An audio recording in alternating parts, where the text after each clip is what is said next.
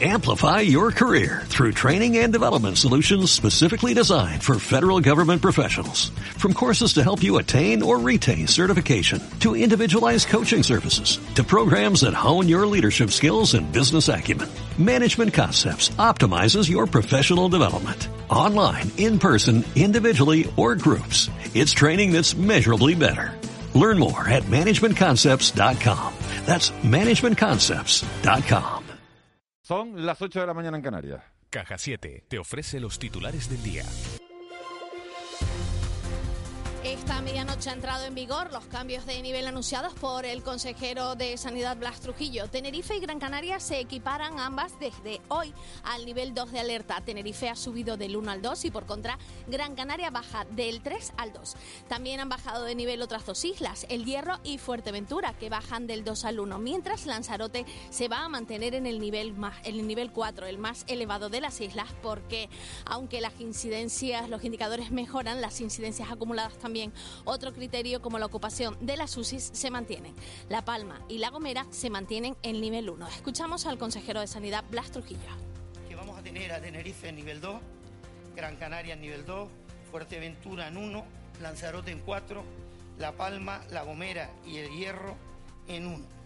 Estas medidas pues van a, eh, a comenzar a implantarse, las que corresponden a cada uno de los niveles y que son de sobra conocidos por todos, a partir de la 00 de este día 22 hasta el día 28 de febrero inclusive. En cuanto a la incidencia del virus, en las últimas horas han fallecido cuatro personas, una en Gran Canaria y otras tres en Lanzarote por coronavirus, y se han notificado 167 nuevos casos. Gran Canaria es la isla con más contagios, 90 en total. Le siguen Tenerife con 56, Lanzarote con 16 y 5 en Fuerteventura.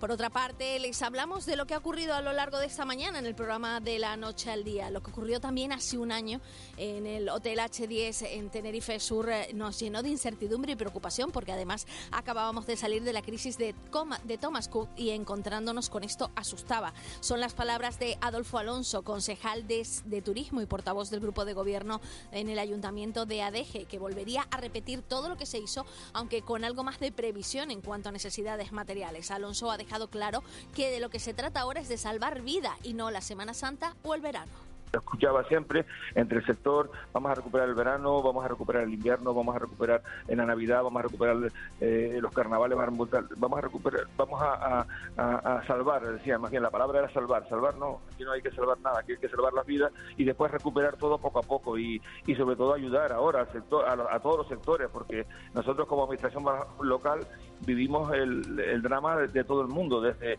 eh, la persona que no tiene que se ha quedado sin trabajo, que va a bienestar comunitario, pasando por las pymes, eh, los pequeños, las pequeñas pequeñas empresas, incluso las grandes empresas. Cambiamos de asunto porque el concejal de Bienestar Social del Ayuntamiento de La Laguna ha resaltado la humanidad y solidaridad de los vecinos que se han acercado a ayudar a los migrantes. Ascanio ha explicado que solo ha podido acceder al centro gracias a la visita de la eurodiputada al campamento de las raíces y denuncia la falta de comunicación e información por parte de las autoridades. Solo sabe de los altercados por los medios de comunicación que hay un escaso nivel de coordinación y de información por parte de las autoridades responsables de este macrocentro con respecto a la corporación local. Eh, la publicación, lo que ha salido publicado en prensa, pues indica que ha habido nuevamente algún tipo de altercado vinculado a un registro que se realizó en horas nocturnas, en el momento de pues de lluvia que, se estaba viviendo en, la isla de Tenerife, eh, vinculado a esta situación climática eh, reciente y evidentemente, bueno, pues no tenemos mucha más información. La verdad que es una de las cuestiones que estamos demandando. También la abogada saharaui, experta en extranjería, Lowe Min Elmani, ha manifestado hoy en De la Noche al Día que tiene constancia de que hay instrucciones del Ministerio para que se retenga a los migrantes con pasaporte en vigor y solicitud de protección internacional. Eh, sí, ahora mismo en la actualidad Canarias se está volviendo por unas instrucciones del Ministerio de Interior, se está volviendo pues lo que hemos señalado otras veces, ¿no? Una cárcel, una nueva Lampedusa, donde ni con pasaporte completo en vigor, ni como solicitantes de protección internacional, ni con la declaración responsable, ni concurriendo todas las circunstancias y con billete en mano se les permite volar. Y no porque realmente la normativa de extranjería prevé que no puedan hacerlo, sino únicamente porque hay unas directrices desde el gobierno central de Madrid en el que se establece que se les impida, ¿no? de casa con la sonrisa puesta ¿Quieres vivir la vida en plan fácil? Descubre un mundo de ventajas entrando en cajasiete.com barra en plan fácil y da el salto a Caja 7. Salta conmigo, digo salta, salta conmigo. Toca ahora hacer repaso a la prensa en el periódico El Día. Al titular a cinco columnas, el toque de queda de se larga, se alarga hasta las 11 de la noche. La imagen de una mujer con mascarilla paseando por la ciudad y a dos columnas, eh, la policía detiene a un migrante tras neutralizar otra revuelta en el campamento de las raíces. En Canarias 7, no debemos relajarnos. Gran Canaria baja desde hoy al nivel 2, Fuerteventura pasa al 1 y Tenerife sube al 2. La imagen es la victoria, el abrazo de la victoria del Spar Gran Canaria contra la estudiante 75-60. Diario de avisos. Tenerife en nivel 2 por los datos preocupantes tras el falso carnaval. Mientras una pareja camina disfrazada por el puente cerrador en la isla y arrestan a un migrante en las raíces después de una reyerta. En el periódico La Provincia abre con el titular La falta de ingenieros amenaza el plan canario de carreteras. La imagen es para un camarero que vuelve a la rutina en su local y vuelve la vida a los comedores. A nivel nacional, si hacemos un repaso, nos encontramos en el país la gestión de la violencia agrava la inestabilidad en Cataluña. Además, dos tercios de los mileniales pierden ingresos por la COVID y Djokovic amenaza el trono de Nadal y Federer. En el periódico El Mundo, la audiencia ordena repatriar el botín suizo de Bárcenas y, Car y Correas. Además, el grafitero Rock Black Boy pintando un retrato de Felipe VI cuando el titular es Los encapuchados de la Generalitat. Y en el ABC, Moncloa acepta la exigencia del PP de dejar a Podemos fuera del Consejo General del Poder Judicial. Y la imagen es para la recogida de alimentos. El nuevo rostro de la pobreza que deja la COVID en España se ha pasado de 400 comidas al mes a 4.000 diarias.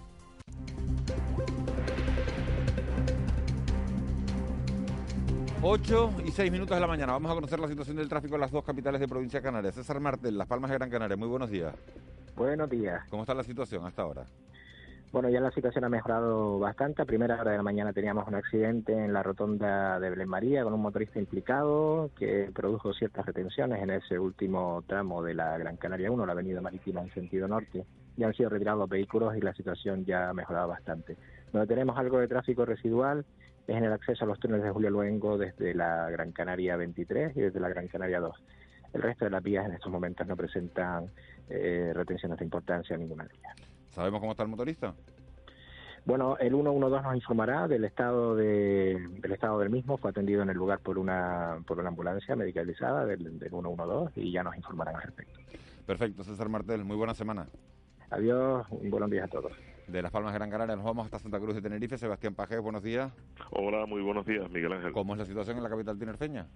Pues la situación ahora también, el tráfico es bastante bastante fluido, prácticamente todas las vías, un pelín uh, eh, de congestión, lo que es la Avenida Constitución, pero bueno, fluye con, con bastante cadencia en cuanto a, a la, al ciclo semafórico, que lo, lo, regula bastante bien, y de resto todas las vías, lo que es la Avenida de Bélgica, pues fluye bastante bien, y así como lo que es República Dominicana, el tramo de la Plaza de la Paz.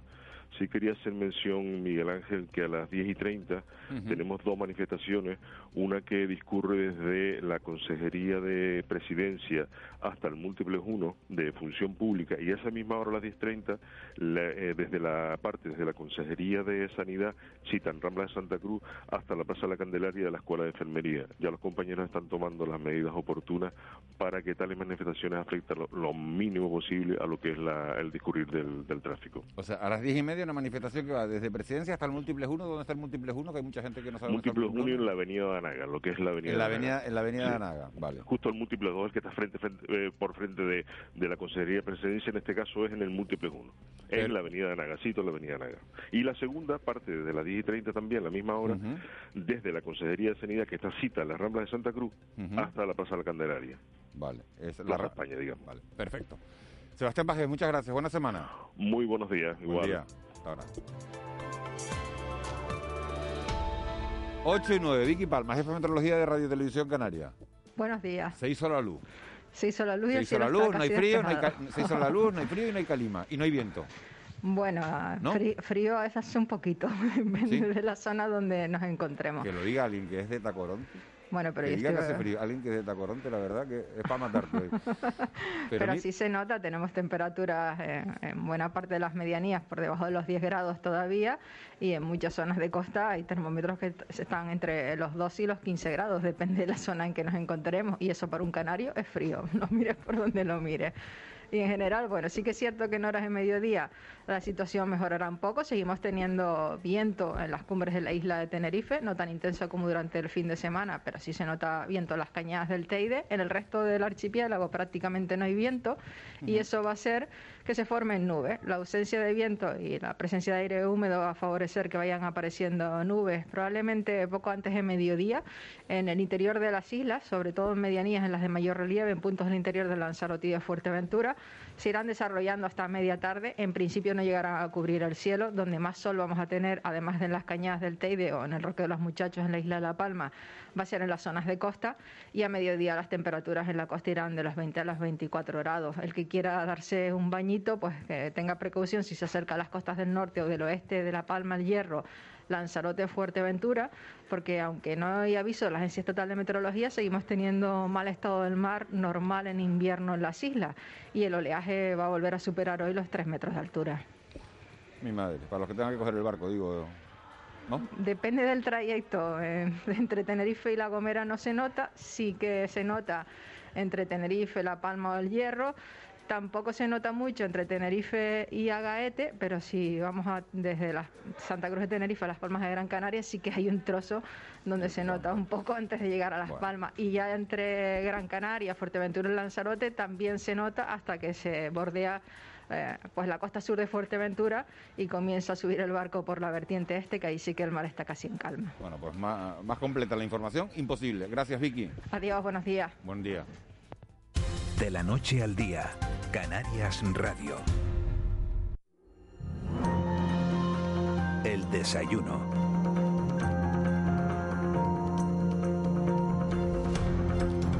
Ocho y 11 de la mañana, tiempo ya de entrevista en De la Noche al Día, tiempo para compartir café con quienes son protagonistas de, de la actualidad. Ese café lo vamos a tomar hoy con una, con una de las mujeres con más responsabilidad dentro de, la sanidad canaria. Natacha Sujanani es desde 2019 la directora gerente del Hospital de la Candelaria, el centro de, referencia en la provincia de Santa Cruz de Tenerife y el complejo hospitalario más grande de, de toda Canarias con 920 camas. Natacha Sujanani es médico psiquiatra de formación, en 2015 fue designada vicepresidenta del Sindicato Médicos y ha trabajado también en la, en la sanidad privada. Doctora Sujanani, muy buenos días, gracias por haber aceptado nuestra invitación y haber venido esta mañana a la radio. No, muchísimas gracias a ustedes, Miguel Ángel, por la invitación. Siempre un placer. El, el gobierno, señora Sujanani, eh, cambiaba de color ayer los semáforos en casi todo el, el archipiélago. Usted trabaja eh, en Tenerife, una, una isla que pasa de, de nivel 1 a nivel 2.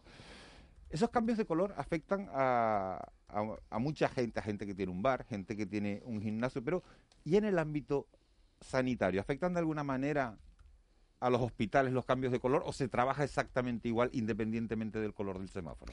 No, no se trabaja igual porque los circuitos tienen que, que habilitarse o reacondicionarse al nivel epidemiológico.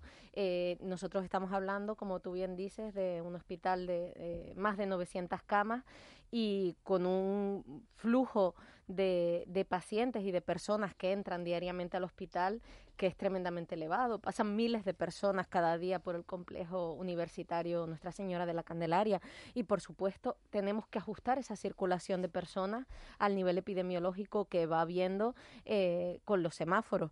Las visitas, por ejemplo, a los familiares es un problema porque tenemos que adaptarlo a niveles epidemiológicos. Eh, esto genera mucha incomodidad, pues evidentemente en, en las personas que están ingresadas y en las visitas que tienen, en las personas que acceden a las pruebas complementarias y a las consultas, el venir acompañado o no venir acompañado, pues, pues sí que es un poco un puzzle, que es verdad que ya tenemos automatizado, pero que a la gente le cuesta pues más entender, ¿no? Y es, y es complejo, es complejo. Durante las últimas eh, semanas, doctora, eh, hemos recibido la, la buena noticia de que ha descendido el número de, de muertes, va descendiendo también paulatinamente el número de contagios, pero se incrementa, sin embargo, o se ha incrementado en distintos puntos de España la, la presión hospitalaria. En Canarias esa situación ha sido mejor que en otros puntos del país, pero, pero también ha sido compleja en algunos de, los hospitales. ¿Han llegado ustedes a sentirse eh, desbordados en algún momento? ¿Qué, qué sensación se respira entre, entre los sanitarios de, de un hospital como, como la Candelaria? Mira, nosotros vivimos una hace justo un año, ¿no? Eh, que empezábamos con, con, toda esta historia que nadie eh, que nadie esperaba que ocurriera. Eh, hace hace un año vivimos una situación tan tremendamente eh, espantosa y tan de, de, de, guerra, ¿no? Casi que de, de, sanidad de guerra, sanidad de catástrofe, de intervención, eh, que posteriormente, si es verdad que han aumentado eh, puntualmente los casos y hemos tenido situaciones en las que pues hemos tenido que habilitar varias plantas otra vez, eh, pensar en extender la UCI otra vez, pero nunca ha llegado a los niveles que vivimos en, en finales de marzo, abril de, de mayo pasado, de, de abril de mayo, del año pasado. Eh, yo creo que hasta cierto punto, entre comillas, nos curamos de espanto con, con esa situación, ¿no? Entonces nuestro nuestro nivel de comparación eh, pues siempre es, pero pero no es aquello, ¿no? podemos manejar claro. esto y sabemos que podemos llegar a más.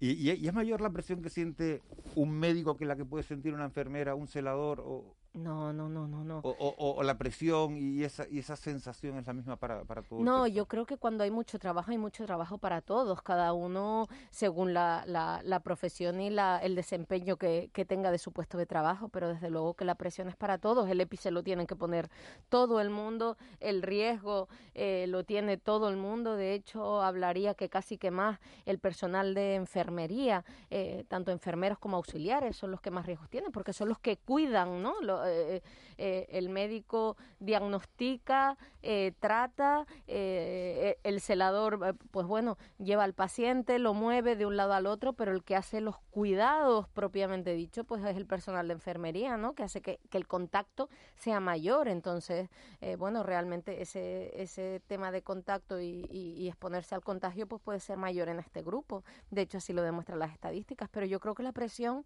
eh, es igual para todos, ¿no? Y, y yo creo que la, la grandeza del equipo de, del Hospital de la Candelaria es el trabajo en equipo y en conjunto. ¿Cuáles han sido la, las medidas de control más, más difíciles de, de, de, implementar durante la pandemia? Yo creo que para todos lo más difícil ha sido eh, a nivel sobre todo psíquico y de desgaste es el tema de no dejar entrar a las visitas al hospital porque vemos a nuestros pacientes solitos y eso es muy duro porque no hay que olvidar que, que, que, esa parte de la salud física y evidentemente la tenemos que preservar, pero la parte emocional en la que el, la persona cuando está enferma y más vulnerable se sienta tenga que pasar las 24 horas del día eh, solo en una cama de hospital, pues se nos hace muy duro y nosotros intentamos compensarlo. Eh, y es un desgaste también psicológico para, para todo el personal, ¿no?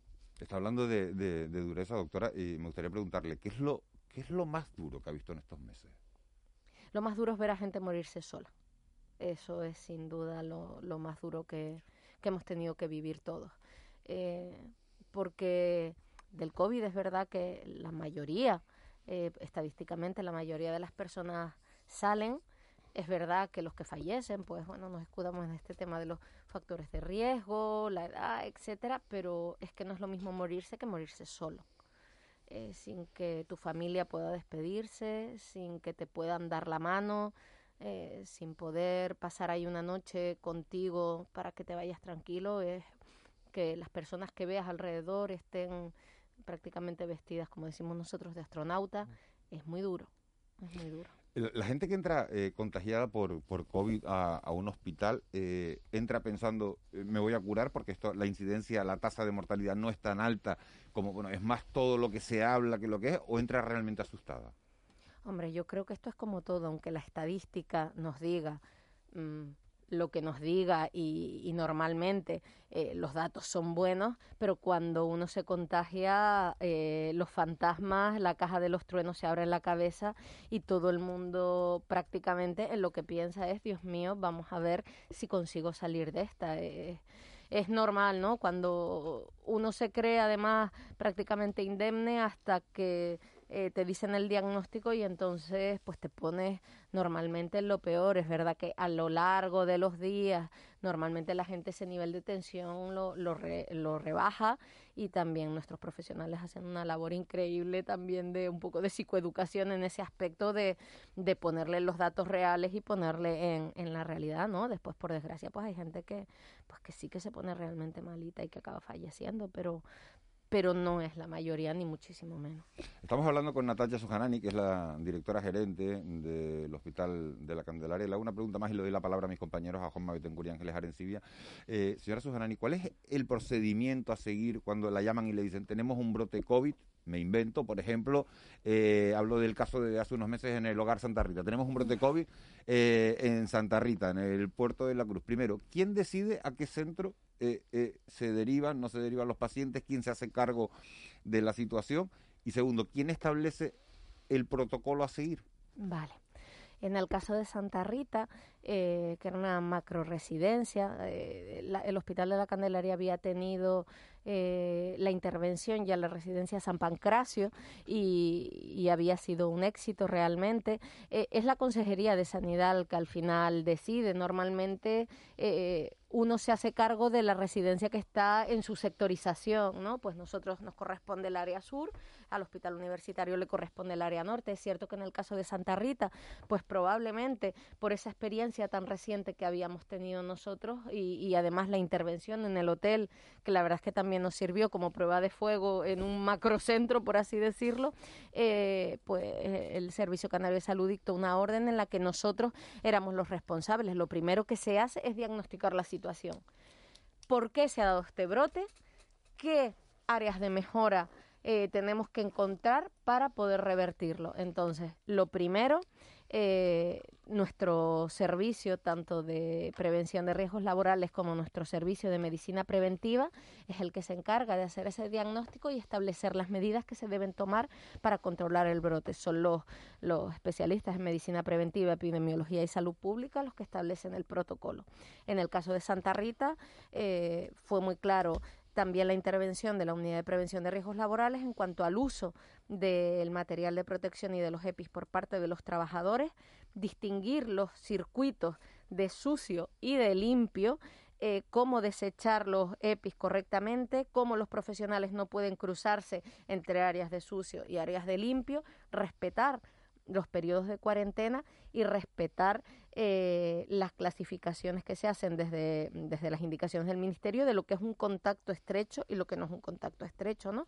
Hacer esa labor de investigación, establecer los circuitos, separar a la gente, sectorizar y medidas restrictivas. Eh, doctora Sujanani, buenos días. Eh, y, y, cómo están las cosas hoy? ¿no? Porque una de las razones que argumentó el Gobierno de Canarias la semana pasada para para mostrar su preocupación por la situación sanitaria en la isla de Tenerife relacionada con, la pandemia de COVID, es un poco la, la, situación en, la, en las UCI, las hospitalizaciones. Candelaria tiene, datos del viernes, 10 personas en digamos con, con ventilador con ventilación mecánica cuál es la situación eh, es más grave hoy que hace una semana que hace dos que hace hemos tenido un pequeño se empieza a ver un pequeño aumento de los casos, sobre todo lo vemos por los casos que acuden a urgencias, ¿no? Eh, en el día de hoy tenemos 25, perdón, eh, sí, 25 pacientes ingresados en planta y 7 pacientes ingresados en, la, en las unidades de cuidados intensivos de, de nuestro hospital. Eh, entonces sí, con respecto a lo que estábamos viviendo en las últimas dos semanas, sí que hemos tenido un ligero repunte, no tanto en las unidades de cuidados intensivos, donde suele ser una cuestión un poco más estable, como en, en hospitalizaciones convencionales. Pero lo, lo, que tengamos de hospitalización convencional a día de hoy es lo que se puede ver en las UCI dentro de dos semanas. ¿Cuál es el perfil de, de estos pacientes? Porque claro, en principio la vacunación de los mayores tiene que empezar a, producir efectos. De hecho, lo, está produciendo en, todos los territorios donde la vacunación avanza, ¿no? Eh, de momento, De momento es todavía muy pronto para, para ver esos efectos, más que nada porque no se ha empezado a vacunar a población general, sí se ha vacunado a grupo A los 1, centros. que son los centros sociosanitarios, en los que en principio, de momento, por lo menos en lo que a nuestro área se refiere, no estamos teniendo incidencias. Eh, y bueno, lo que tenemos es que esperar a ver y empezar a, inmuni- a inmunizar a la, a la gente que se encuentra en la población general. Pero el perfil, eh, ahora mismo, la edad ya se vio a partir de la primera ola, ha disminuido, si bien en la primera ola lo que tuvimos fue una aluvión de pacientes muy ancianos, ahora tenemos pacientes de edad, pero de no Hospitalizados. edad, hospitalizados. Buenos días, doctora Sujanani. Hola, buenos días. Usted habló antes de que la primera ola fue casi una sanidad de guerra. eh, la descripción que hizo, ¿no? Por, por, por lo inusitado de todo. ¿En qué ha cambiado el, el enfoque, el tratamiento? ¿En qué ha mejorado? ¿Cómo se enfrentan ustedes en este momento a, a la- a los nuevos contagios desde el punto de vista del tratamiento? Eh, bueno, nosotros, esto es adaptación como todo, ¿no? Una situación es sobrevenida, eh, nos cuesta adaptarnos y ahora ya mm, pues estamos en el proceso de integrarlo como una parte eh, habitual de nuestro trabajo y que por desgracia vemos que, que- tendremos que convivir con ella durante más tiempo del que habíamos pensado en un inicio. Eh, bueno, eh, la diferencia es que tenemos establecidos los protocolos y los circuitos, ¿no? Ya sabemos lo que tenemos que hacer. Eh, sabemos anticiparnos, sabemos interpretar los datos en cuanto al crecimiento que podemos esperar. Eh, en abril y en, ma- en marzo del año pasado esto era impensable, no sabíamos aquella curva que subía, subía, subía, no sabíamos hasta qué punto iba a llegar, cuándo iba a parar, cuándo iba a, a bajar, eh, si realmente nos íbamos a ver eh, como en las imágenes que veíamos en otras comunidades autónomas y en otros países de, de desbordamiento de las UCI sin tener respiradores que ponerle a los pacientes. eh, por suerte no, no, no llegamos en ningún momento a ese nivel, pero, pero bueno, ese era el gran temor, ¿no? Ahora más o menos eh, sabemos interpretar por dónde van las cosas y, sabemos ir activando por fases y eso desde luego eh, es todo un avance. Sabemos cómo manejar los EPI, sabemos cómo ponerlos, sabemos eh, cómo tenemos que hacer las cosas, cómo se evitan los contagios, es decir, lo tenemos muchísimo más interiorizado. Desde el punto de vista del tratamiento, pues por, por desgracia tampoco esto, este tema ha avanzado mucho, ¿no? Eh, la esperanza está puesta la vacuna, pero el tratamiento eh, seguimos prácticamente manejando los mismos elementos que manejábamos a, inicios de la pandemia. Y es que es normal, la investigación médica lleva su tiempo y no se ha desarrollado un tratamiento eficaz. Seguimos sin tener un tratamiento eficaz para el coronavirus. Son medidas de sostén eh, y medidas de contención de los síntomas lo, lo que se usa, pero a día de hoy em, seguimos hablando de los corticoides sí, no, eh, estudios que dicen que sí, estudios que dicen que no, eh, eh, es decir, ahí es donde nos seguimos moviendo ¿no? y individualizando los casos. Y el estado el estado anímico de- del personal sanitario eh, que, que afrontan pues un trabajo extenuante me supongo no en, en- en- muchas ocasiones y todo esto esta, esto que nos que nos explican de ponerse el EPI quitarse el EPI y toda esta situación eh, cómo les afecta el estado anímico cuando se baja de fase cuando pues no se cumplen las medidas y, y- y hay que bajar de fase no como como como acaba de suceder en la isla de Tenerife Yo creo que estamos muy cansados, ¿no? Estamos cansados como sociedad y como, como grupo eh, especialmente expuesto, como grupo eh, que tiene que tener una, un nivel de alerta eh, muy alto, pues estamos todavía más cansados y yo creo que a veces se manifiesta con, con cierta irritabilidad, ¿no? A veces no, nos enfadamos, nos enfadamos cuando cambiamos de nivel, cuando vemos eh, pues fotos de fiestas, vídeos de, mm, pues nos sale a veces pues un poco un dragón que llevamos dentro, ¿no? De, bueno, pues mira esto, dentro de dos semanas los tenemos por aquí, eh, vaya gracia, ¿no? Porque no son, no son ellos los que, los que se acaban exponiendo y volviendo a casa sin saber si te puedes, puedes haber cometido un pequeño error y haberte contagiado o no. Yo creo que es normal y es humano y también es normal y es humano que a veces los propios profesionales cuando están en su vida normal y habitual también claudiquen, ¿eh? Y esto no se puede no se puede criminalizar porque los sanitarios también son personas y, y también tienen momentos en los que es difícil mantener mantener esta alerta y esta tensión. Eh, yo espero que la sociedad poco a poco acabe entendiendo que esto es trabajo y tarea de todos y que, y que al final siempre vuelve a recaer sobre los mismos. Y, y somos los mismos, no somos otros, somos los mismos que el año pasado y, y sí que nos pasa factura y estamos cansados, estamos muy cansados. Eh, doctora, se habla mucho de la tercera ola, de la que estamos saliendo, se habla de la cuarta. Le hago una pregunta como gerente y como psiquiatra. Eh, ¿Las secuelas del COVID son la quinta ola y los problemas de salud mental son la sexta? Sí, señor, estoy convencida de ello. De hecho, ya lo estamos... Yo creo que más que quinta y sexta es una ola que viene ya eh, simultánea sí que, si bien al principio, cuando pensábamos que era una cosa que iba a ser más temporal, ¿no? Que, pensábamos que una vez que se acabara aquella ola ya... Fin de la historia. Eh, todo, todo iba a acabar, o por lo menos así lo pensábamos y lo, lo vivíamos muchos, ¿no? También muchos pensábamos, y yo me incluyo entre ellos, que esto era una gripe como, como la H1N1 que no iba a tener más repercusiones, y mira, eh, como, como dicen por ahí, sajen toda la boca. eh, yo creo que esto es una ola que viene ya simultánea. Es decir, no es que vaya a venir después, es que ahora la estamos viviendo. Estamos viviendo eh, y situaciones también dramáticas por el, el, impacto económico que está teniendo que está teniendo esto sobre nuestra sociedad. Hoteles cerrados, bares cerrados, negocios que tienen que cerrar, que tienen que adaptarse una y otra vez a los niveles eh, que no sabes si vas a llegar a fin de mes, en el que el futuro es incierto. Pienso también en las personas eh, que están terminando ahora su formación universitaria y que se encuentran con un mercado laboral eh, eh, francamente complejo en las personas mayores, en las personas que se jubilan, que tenían muchas expectativas, ¿no? Después de toda una vida trabajando, pues ahora me voy a dedicar a viajar, me voy a dedicar a hacer esto y, y se encuentran con esta situación en la que tienen que estar metidos en casa. Los sanitarios y las fuerzas del orden público que estamos eh, trabajando con unos niveles de tensión altísimos, ¿no? Yo creo que que todos a nuestro nivel estamos viviendo un desgaste. Eh, las dos terceras partes de, de todos nosotros eh, lo pasaremos sin tener secuelas, porque, porque de eso hablan los estudios, ¿no? Cuando hay una situación de estrés, de... Pero ustedes están dando de alta a pacientes que, que, que, que tienen alguna secuela física. Secuela física, sí. sí. ¿Pérdida de olfato?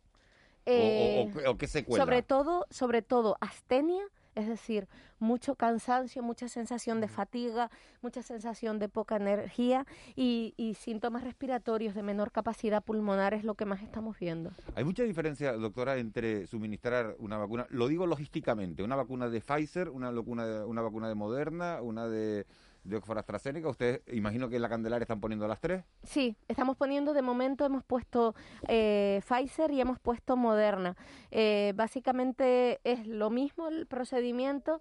Eh, Moderna hay que tener un poquito más de cuidado con la, con la manipulación y no manipularla en exceso. Pfizer aguanta eh, cinco días fuera del ultracongelador, con lo cual eh, tampoco tenemos grandes problemas. La verdad es que, que si bien al principio hubo que hacer mucha formación, sobre todo para, para Había poder como, como pánico, como pánico, ¿no? Sí, Diciendo, sí, bueno, ¿y sí, dónde vamos a guardar estas vacunas a 70 grados bajo cero?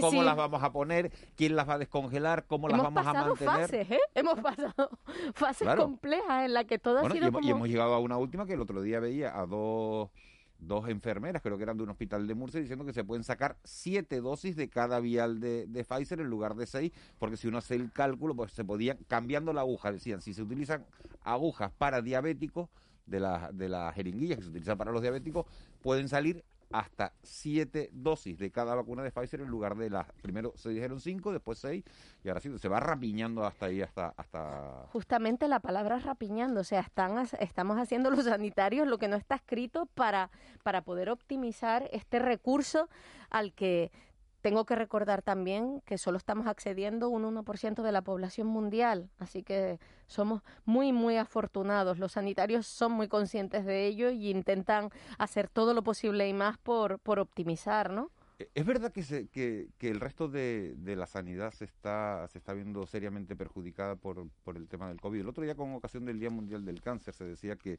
que uno de cada cinco pacientes, el 25%, uno de cada cuatro, no, no se estaba pudiendo diagnosticar porque no se estaban pudiendo hacer las pruebas a tiempo eh, debido a que, a que, a que, bueno, a que los centros hospitalarios están dedicados en su inmensa mayoría a- al COVID. ¿Es verdad que se están dejando de lado otras patologías? Sí, yo creo que, y ese es el gran reto que tenemos ahora, ¿no? Eh, eh, lo hablaba lo- eh, hace un ratito del tema de que tenemos que, que convivir con el COVID. Yo creo que, que durante, sobre todo, la, la, la última parte del, del año 2020, o por lo menos en la mitad del 2020, se dejó de lado cualquier otra patología eh, ante la avalancha que supuso la pandemia para todos nosotros, pero, pero lo que estamos viendo y lo que nos tiene ahora eh, muy preocupados no es tanto el COVID, que como digo, ya sabemos más o menos los procedimientos para, para poder montar o desmontar las plantas, pero sí que lo que nos preocupa es cómo podemos montar y desmontar sin que se afecte nuestra actividad habitual. Y eso es lo que nos preocupa.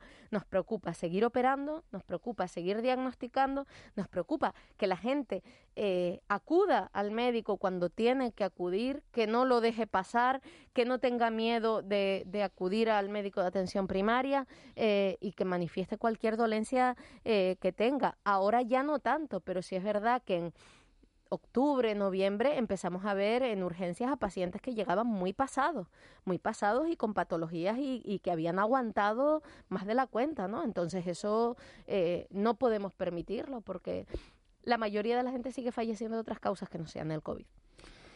Vamos a ver cómo, cómo queda la, la situación. Yo creo que el trabajo de, de los sanitarios merece el aplauso unánime de, de la sociedad en estos momentos por todo lo que por todo lo que están haciendo. Y, es verdad que a veces eh, yo me imagino esa situación de estar en el, en el hospital y decir ver las imágenes de una fiesta y tristemente decir a estos los podemos ver aquí dentro de dentro de 10 días o 15 días. Señora Sujanani, estamos, doctora Sujanani, estamos llegando al final de, de la entrevista. Ha dejado usted unos cuantos titulares de, de cómo está la situación en este instante, pero vamos a intentar arrancar un último titular con Raúl García. Raúl, muy buenos días. Hola, muy buenos días. Buena entrevista, tengo que reconocerlo, así que le doy las gracias a ella y a, y a los que le han entrevistado. ¿Cómo va la vida? ¿La mía o la de, La de todos, o la de la la, de- la- la de todos los canarios. La de, mía, va- la mía bastante bien. Vale, pues muy bien. La de todos los canarios pueden ir mandando ¿Se puede, su sacar, WhatsApp. ¿Se puede sacar una sonrisa hablando de COVID, eh, Raúl? Yo, es que, que lo- ha contado también las cosas y me parece que es constantemente el día a día con ella que pretendo hacer otra cosa completamente diferente. O sea, que quiero que, que cambie de aire y para eso tengo aquí al abuelo. Abuelo, buenos días. Hola, Natasha, buenos días. Buenos días, el abuelo La Gomera. Y A mí me toca La Gomera, o sea, la residencia es La Gomera de Juani. ¿Oíste? Que cuando uno viene Enti- allí... entiendo que sí, entiendo que está amargada, ¿no? Claro, sí, sí, sí, nos toca. Y el ¿Y hierro ¿Ya, lo, ¿Ya lo vacunaron, abuelo? ¿Eh? ¿Ya lo vacunaron? Me lo está diciendo como si fuera un perro, Juani. No voy a verle como si lo hubiera oído porque lo ha dicho usted con un rintintín que no me ha... No, lo digo porque usted, tiene más de 80, ¿no? Claro, lo ha dicho de buen rollo, abuelo. No sé, los lunes a mí Juani no me hace mucha, mucha eso, ¿eh? Tenga confianza en él. Bueno, haga la pregunta si quiere y Vamos. porque va- nos Sí. tenemos que marchar. Vamos rápido, vamos a hacer una, una- el apellido de Natacha es el que es y el de Miguel Ángel es el que es. Entonces se me ha ocurrido un concurso. Si parecemos primos, Sujanani y Dajuani. Se me ha ocurrido un concurso que se llama Apellidos de la India. Es por eso que a continuación Natacha va a tener la posibilidad de elegir un compañero para participar. Puede elegir entre un tal Miguel Ángel Daswani, un tal Juanma Betancourt Elige a Ángeles. o también a Ángeles. Así que Natacha, elija usted a la persona que quiere que le ayude. No, yo elijo, yo elijo a Ángeles, yo elijo a Ángeles, lo tengo clarísimo, vamos. Yo también lo hubiera elegido, Qué honor, digo, qué ¿eh? Claro, claro. Por lo menos, mira, acertarán o no, pero el viaje se lo llevan las dos, o sea, porque es el paseo y todo esto, o sea, que ahí se, se divierten. Nos ponemos serios. Miguel Ángel, ¿no te ha dado un poquito como de eso de que no te eligiera a No, ti? creo, yo también hubiera elegido, yo creo que ha elegido, creo que ha elegido bien. ¿Sí? Sí, sí. Yo hubiera Uy, elegido uy, a uy. Juanma, por si acaso de repente la segunda pregunta es ¿a cuánto está el barril de Bren? Él lo sabe, él lo sabe. él lo hubiera sabido, entonces yo ahí me hubiera quedado. Vamos con la pregunta, atención. ¿Cuál es, para Natacha, Ángeles, puede haber rebote para Miguel Ángel y, y Juanma, eh? Cuidado. Vale, a si nos vamos a ir de viaje los dos. Mira, mira. ¿Cuál es el apellido hindú más común en la India? Esa es la pregunta. Y por cierto, abuelo, Si aciertan, espera. Ah, sí, si aciertan, soy chácaras y tambores y si fallan, pitos herreños. Así que, Debbie. atentos. ¿Cuál? Debbie. ¿Ángeles? Ha Debbie. dicho Debbie. ¿Al banco o algún familiar? ¿Ángeles? Con V, con De- V. Debbie el apellido. Con Debbie. V. Yo me voy a fiar de lo que dice mi compañera Ángeles totalmente. Qué rápido va el, el internet en Gran Canaria, ¿verdad? Puede ser eso, puede ser Bueno. eso. ¿En serio? ¿Y es ese? La respuesta Bueno. es correcta. Es correcta. Son- Para, para. Es chácaras, correcta, chácaras, pitos y tambores, fallos. Chácaras, chácaras de la gomera. ¿Qué chico en chácaras de la gomera? ¡Acertamos! Eso es cultura general. Ángeles, pero. ¿cómo acertaste lo de Debbie, Ángeles? Cultura general. Ángeles, cultura ¿tiene- tiene general. Ángeles? Googleo general. Ah, googleo general. googleo Ah, general. googleo general. cualquier Qué Ani, ¿eh? tramposa eres, Es que te vi me venir, no, es que te vi venir con la pregunta, no, me estaba, me estaba Hombre, hay- documentando, me Hay que, estaba verlo, hay que ver venir la pregunta, ¿eh? Sí, Es sí. la más hindú de los cuatro, ¿te has dado cuenta? Lo veo claro. Es la más hindú. El Una pollo mujer viajada, una mujer viajada. No hay nada Pues como estuve, viajar. pues estuve, pues estuve en la India. Estuve en la India, Maravilloso. sí, señor. Maravilloso, maravilloso viaje. ¿Verdad? La India y Nepal. Todos hemos estado, los cuatro. Norte de la No, India. No, no, yo no que que no no estaba. Ay, No mi madre. Miguel No me lo es único, ¿eh? Ay, Miguel. ¿Cómo, me van a elegir así para un concurso? Miguel Ángel, es de verdad, Miguel Ángel, cree que le convalidan cinco restaurantes en una semana hindú. No vale, mira, hay que ir a la India, hay que ir allí, conocerlo, olerlo. Oye, Natacha, gracias por el rato. Eh, más que a ti, a Ángeles, que te ha dado el, Bueno. el- el millón de euros. Enhorabuena. Totalmente, ¿En qué lo vas a gastar? ¿En qué vas a invertir el millón de euros? Era un viaje, ¿no? Era un Eh, yo creo que Ángeles y yo nos vamos de viaje, salimos de aquí y ya averiguaremos cuándo volvemos. Muy Ya bien. veremos. Bueno, ¿Verdad? háganlo en fácil que se De pueda acuerdo, viajar. Aprovechen ahora, por si acaso les trancan la isla. ¡Un abrazo! ¡Salud! Bueno, adiós, Gracias, abuelo. Nos vemos dentro de un rato. Gracias, Raúl. Chao. Natacha Sujanani, un placer haberla tenido Muchísimas eh, gracias a ustedes. en la radio, directora gerente del Hospital de la Candelaria. Gracias. Muchísimas gracias a ustedes. su información. 8 y 39, nos metemos de lleno en tiempo de tertulia, en tiempo de mentidero. De la noche al día, Canarias Radio. En Cristalam tenemos la solución definitiva para el exceso de calor en edificaciones. Nuestras láminas de control solar 3M para cristal con una reducción térmica de más de un 80% y libres de mantenimiento son eficiencia energética en estado puro, sin obras, sin cambiar los vidrios, en exclusiva en Canarias, solo en Cristalam. Visítanos en cristalam.com. El pulso a la economía de Canarias se toma en los foros Caja 7, un espacio de diálogo y debate que recorre cada mes una de las ocho islas del archipiélago. Este jueves a las 5 de la tarde, desde la Casa Salazar de Santa Cruz de la Palma, el presidente del Cabildo Palmero, Mariano Hernández Zapata, se sienta en el foro Caja 7. Canarias Radio. Contamos la vida. Ponte tu mejor disfraz y entra en el carnaval. Que la vida la sientas vivir. Abran puertas y dejen entrar.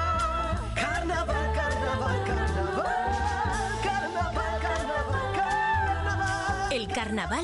Vive en tu corazón. Ayuntamiento de Las Palmas de Gran Canaria. Toda una ciudad. Tu hija Carmendelia me acaba de mandar un mensaje aquí al móvil. ¿Y qué te dice? Me mandó un machango riéndose. Con la cabeza redonda. ¿Eh? Eso es que fue al baño barato. A mí siempre me lo manda cada vez que va porque se asombra con los precios del baño barato. Pues le voy a mandar otro machango riéndose para que sepa que también puede ir de visita a la web elbañobarato.es. De la noche al día, Canarias Radio. El mentidero.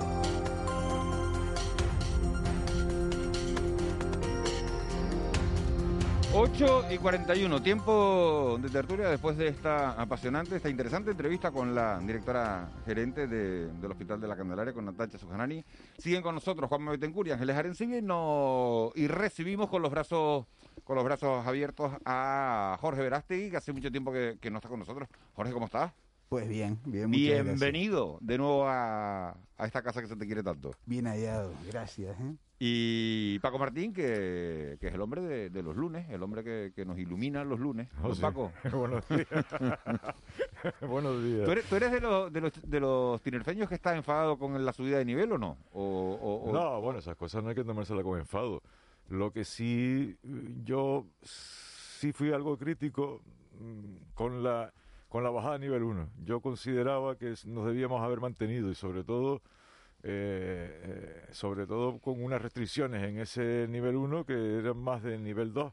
Entonces quizás a lo mejor hubiera sido más razonable mantener eh, Tenerife en ese nivel 2 en el que estaba, porque ya estamos viendo qué ha pasado. O sea, estamos, ahora volvemos al nivel 2. Es decir, entonces, pues bueno. que nos hubieran dejado quietitos en el 2 Sí, y ya sí. está. Y Es nadie, más- se, y nadie se lleva un Es disgusto. más, yo creo que había, yo creo que había socialmente había un criterio eh, favorable a mantener el nivel, incluso, eh, incluso en, en restaurantes, ¿no? O sea, dueños de restaurantes y tal, porque claro, eh, no es lo mismo estar eh, abre, cierra, abre, cierra, que tener una cierta estabilidad, ¿no? Que te permita mantener el negocio, aunque sea con esas restricciones de aforo.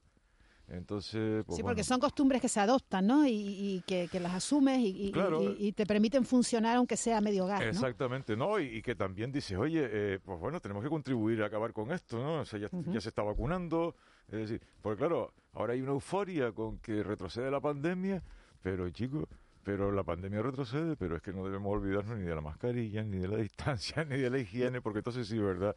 Que volvemos a lo mismo. Da, da, la sensación, ¿no? Un poco que en el 2 habíamos alcanzado como un punto virtuoso. Sí, ¿no? bueno, Y- estaba y- ahí la cosa con, con unas perspectivas, Y ¿verdad? además que nos ha llevado un montón de meses a alcanzar, ¿no? Sí. Digamos, hemos estado... Y claro, uno se pregunta si, si conviene mantener esa prudencia, porque si no, claro, si esto se dispara, pues a lo mejor las, las, las medidas que habrá que tomar serán más restrictivas y Mm. peores para los, los Claro. negocios y Hay, hay- eso, ¿no? hay una especie de consenso entre los profesionales médicos. Hay que tener en cuenta que esto de los niveles viene dado por la decisión del Consejo Interterritorial de Salud, por tanto se aplica en toda España, ¿no?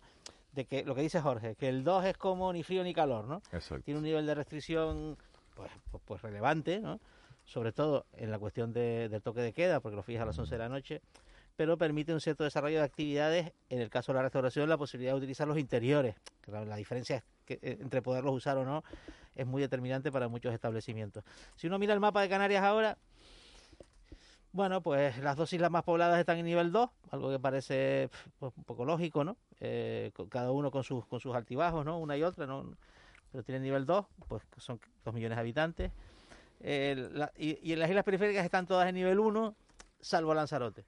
Lanzarote ha tenido un problema específico, muy centrado en Arrecife, que todavía no ha resuelto y es ahora mismo la gran asignatura pendiente. Y hay una cierta lógica en, en- en este escenario, ¿no? Y es que las islas más pobladas tienen un mayor nivel de restricción porque los ca- porque tienen más casos y las islas periféricas están un poquito mejor, salvo Lanzarote, que efectivamente tiene un, un- un contexto pues más grave. También es lógico, ¿no? Que las islas más pobladas tengan Lógico, totalmente. totalmente. más población, Claro. más contacto, etcétera. Yo en la entrevista de, con la doctora Sujanani, que la verdad es que me parece me ha parecido una entrevista que no que no le ha sobrado ni una coma, ¿no? Que ha estado llena de contenido. Eh, la parte que ella comenta, eh, bueno, ¿qué ha sido lo más duro? Me parece que es Miguel Ángel el que se lo pregunta, ¿qué ha sido lo más duro en, en esta en esta en toda esta pandemia para, para los sanitarios? ¿Cuál era la imagen más dura que se le ha quedado, sí, no? y ella decía que era ver a las a personas morir en soledad, ¿no? Eh, quiero decir que, que realmente lo que estamos viviendo es una, una cuestión eh, tremendamente dramática. Ella también habla- hablaba de sanidad de guerra ¿no? en los primeros meses. Y sin embargo, eh, por el otro lado, de la otra punta de la sociedad o por el otro lado de la sociedad vemos fiestas, esos botellones en Madrid, ¿no? esa especie de turismo en Madrid, de, de, de turismo de botellón que vienen de Francia a, celebrar botellones en, en viviendas de alquiler vacacional las fiestas que, hemos, que se han denunciado aquí, que hemos visto, que, se han, que la policía ha grabado, ¿no? las reuniones. Lo que me pregunto es si la información que se da debería ser eh, un poco más cruenta, o sea, un poco más eh, de poner a la gente en la realidad de lo que supone esta enfermedad. Es lo que me, lo que me llevo preguntando hace tiempo. ¿No está siendo la información demasiado eh, aséptica respecto a, a- a realmente eh, lo, que, lo que le preguntaba Juanma, ¿no? Las secuelas, las secuelas mentales. Es que esto no, no, esto no- no- nos, va- Pero nos, nos ha cambiado pero- totalmente la pero vida, entonces, ¿no? ¿qué, qué necesitamos? ¿Qué necesita una sociedad? Es que eso es lo que me pregunto? Juanma. Pero. Ver todos los días las imágenes de los féretros en No el sé. Palacio de Pero- Hielo de Madrid. Pero Juanma, No lo se, sé. se puede hacer una analogía con lo del tabaco, ¿me entiendes? La gente sigue fumando a pesar de que sabemos que es muy malo y que genera muchas enfermedades, ¿no? Y es verdad que el incremento de las imágenes y la publicidad negativa sobre el tabaco ha producido a la larga un desplome sobre el tema. O sea que me refiero que, que ese tipo de... O sea, la gente hace comportamientos de riesgo a pesar de que sabemos que son comportamientos de riesgo, ¿no? Y a lo mejor solo visualizarlo de manera cruenta a lo mejor Hombre, nos todo, ayuda... todo en función de la afectación, ¿no? Sí. O sea, de la afectación y también de los intereses del poder público. Es decir, porque claro, todos los días hablamos, es que es una barbaridad, de centenares de muertos. Pero solo hablamos de cifras. O sea, no, no, no, no se ha puesto que detrás de cada cifra hay una persona.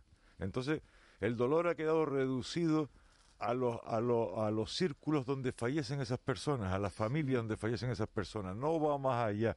No, no es socialmente una tragedia. ¿Por qué? Sí. Porque no la vemos. Es una estadística. Claro, Pero- es una estadística. y una persona muerta, bueno, Stalin, Stalin, que no es, un- no es una referencia, lo quiero dejar claro. No, sí lo es. Pero, Sí eh, lo- sí lo pero es sí para dijo una cosa, un hombre muerto es una tragedia, un millón de muertos, de hombres muertos es una estadística. Claro, claro.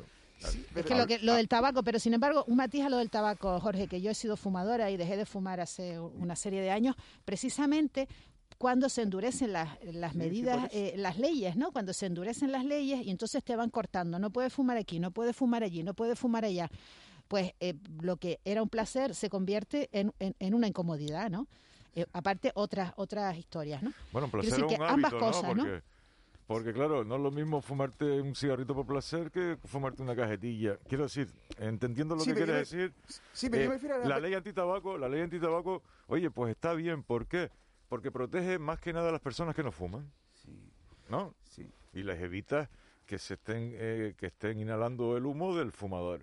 A mí me parece correcto que no se fume ni en el transporte público ni en los cines. Yo ya, ya tengo una memoria se fumaba en los cines. Y se fumaba, y se fumaba la aviones, consulta del aviones, médico. Y en los aviones, y en y los la consulta del médico, yo lo recuerdo de y en los hospitales. Pero yo me refiero a la percepción del riesgo, ¿no? Hay determinadas personas que piensan que no les va a tocar. Y yo creo que con el coronavirus funciona una cosa parecida. Digamos, los comportamientos riesgosos, ¿no? Los comportamientos Mm. atrevidos tienen relación con a mí no me va a tocar. o Jorge, pienso que lo no va a grave es cuando tocar. más afecten a otra persona, Jorge, porque el contagio mío al final afecta a una Claro, persona claro, mayor con la que me encuentro. por supuesto, por y para mí no es un problema, pero para ella sí. Sí, sí, sí, sí, sí, sí, pero bueno, con eso jugaba aquel, uno de los vídeos estos de publicidad, ¿no? El, el chico joven realidad. que después le, le contagiaba al abuelo, ¿no? Pero, se ha él hecho, no percibe que eso se ha hecho más eso. hincapié en no contagiarte a ti mismo que no Sí, producir también. tu contagios a terceros.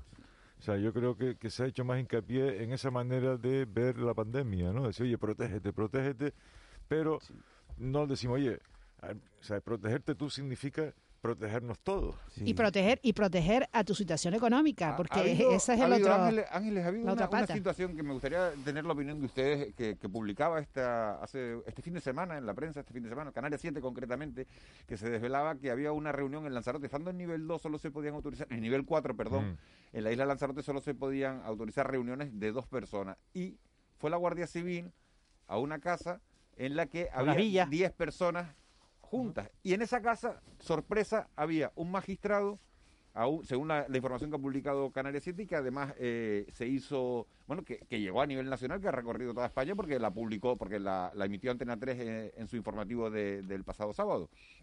Había un magistrado, un ex condenado por el caso Unión y una abogada. Claro, al final, quien tiene que hacer cumplir las leyes no las está cumpliendo. Es- quien tiene que velar por, por decidir, ¿no? Si, si la ley se cumple.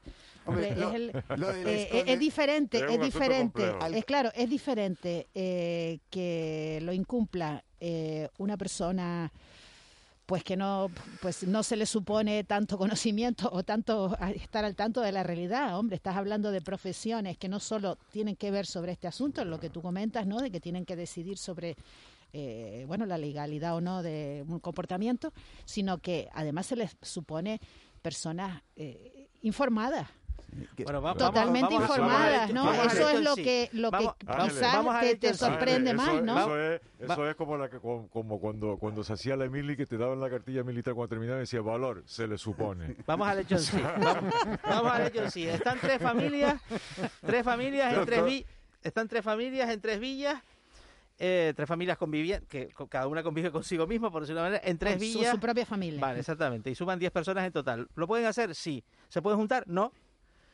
Ya está. Es que está bastante- Porque el, magistrado Fiestras lo que ha dicho es, es que esto no era una fiesta. No, no, si no- no- nadie Pero está diciendo que fuera una si- fiesta. Como si están hablando de libros. Ahora, era una reunión, claro, era una reunión que excedía lo permitido en la, con, con Sí, la pero- situación actual de la isla de Lanzarote. Pues por supuesto, por supuesto, es evidente que si solo pueden estar los convivientes o dos personas, es decir, yo con Paco nos vamos a Lanzarote con causa justificada y nos podemos tomar un café, pero Jorge no puede estar.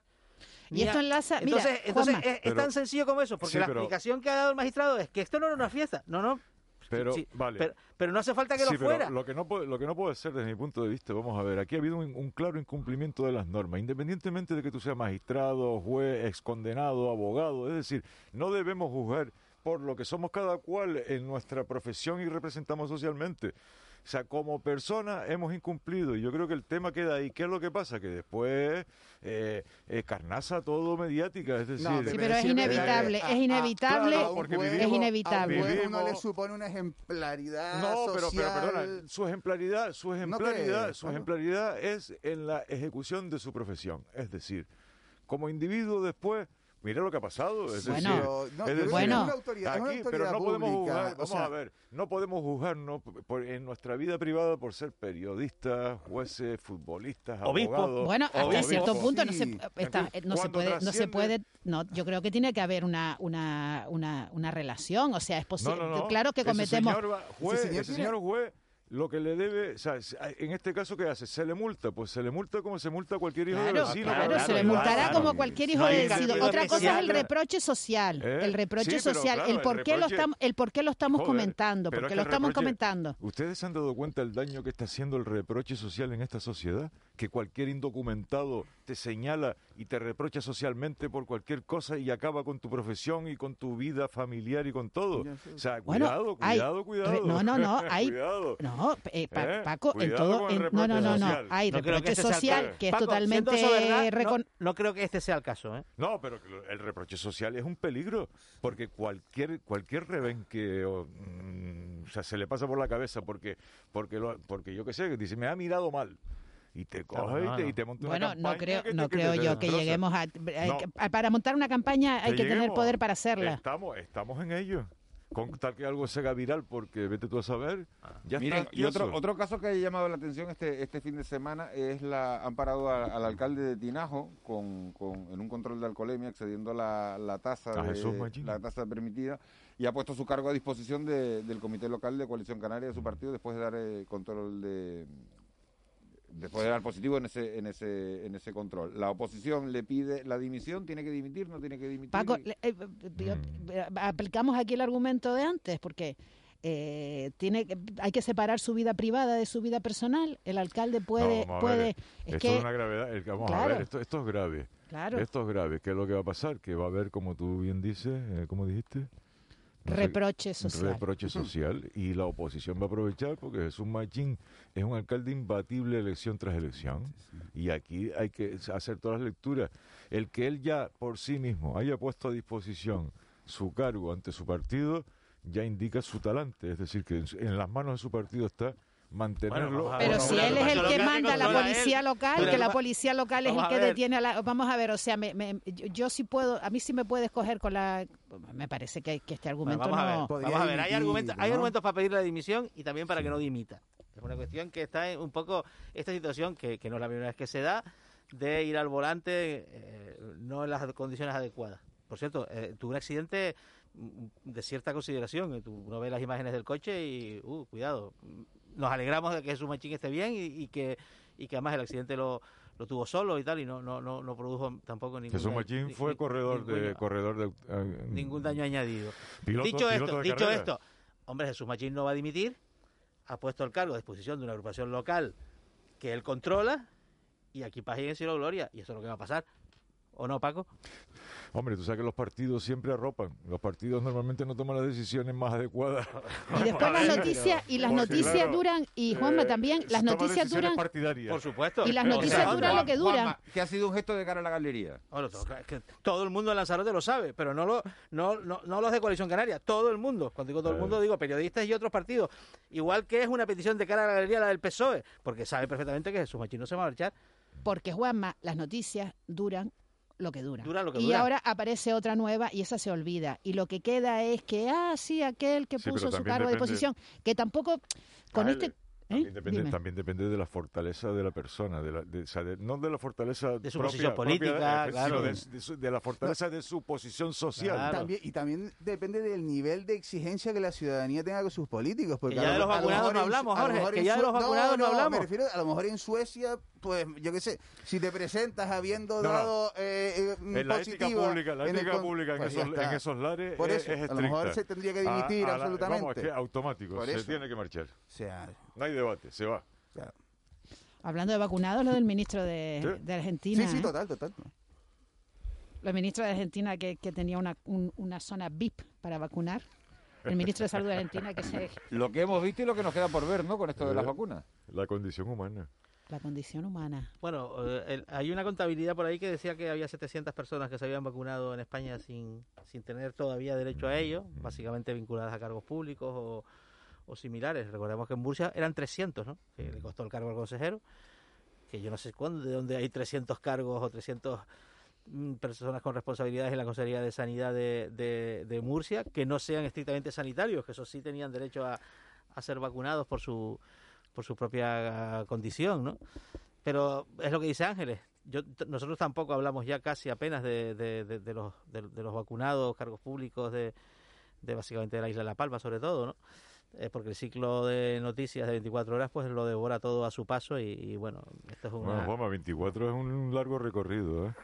Sí, hasta mucho, Yo ¿no? creo- 24 horas, ¿no? Porque creo- la yo creo velocidad... que de las 10 para las 10 y media, ¿no? A la velocidad que van las redes sociales, Le- internet, los, los medios, Exacto. Un la minuto, radio, un minuto para el sondeo del día. ¿Quién va a elegir el PSOE como senador, como sustituto? ¿A Santiago Pérez o a Blas Acosta? Lo eligen hoy. O mañana, ¿no? Mañana, mañana es 23. Bueno, la ejecutiva es mañana. No, la, la ejecutiva es mañana. La ejecutiva es mañana, ¿no? Yo- 25. Sí, No, iba a ser, iba a ser- pero- no, sí. bueno, no, eh, en Pero principio más iba a ser hoy, pero Ya, en pero- predicciones de hoy no está. Pero Eh, entra más en juego, hay, hay más personas en Sí, juego. hay porque uno más. se habla de ¿Y quién- Teresa quién es el Cruz, tercero? De Teresa Cruz se habla y de... Teresa y- Cruz, la ex consejera de la Sanidad. consejera de Sanidad y no recuerdo el nombre del otro aspirante. O sea, que por lo visto pasan de dos a cuatro. Bueno, pues se abre ¿Algún, la- alguna- abanico, ¿no? algún, algún favorito en sus quinielas? Se habla de Sergio Matos, ex, alcalde de, de Santa Cruz de la Cruz de la Palma Palma. y Ah, el puede senador. ser. Ok. Ok. No se moja, Eh, lo veo, no, no, es que es que no- Tercera opción. Tercera vía. Tercera vía. O sea, ni Santiago Yo ni también creo, yo también y creo evitamos el que, follón. claro, la que aparición de esa de tercera acuerdo. vía es ahí. Y espero que lo decidan antes de las elecciones de Lo que 2023, sí- como lo que- alargando. pero Lo, eso- lo que es incomprensible es que el PSOE, que está gobernando, esté a machete internamente. Pero bueno, de cierta manera, a la agrupación de Tenerife, pues la deja en una posición de no pueden querer hablar al final todo. Gracias, Jorge. Gracias, Paco. Gracias, Ángeles. Gracias, Juanma. Les damos Víctor Hugo Pérez, las noticias de las 9. Amplify your career through training and development solutions specifically designed for federal government professionals. From courses to help you attain or retain certification, to individualized coaching services, to programs that hone your leadership skills and business acumen, Management Concepts optimizes your professional development. Online, in person, individually, or groups. It's training that's measurably better. Learn more at managementconcepts.com. That's managementconcepts.com.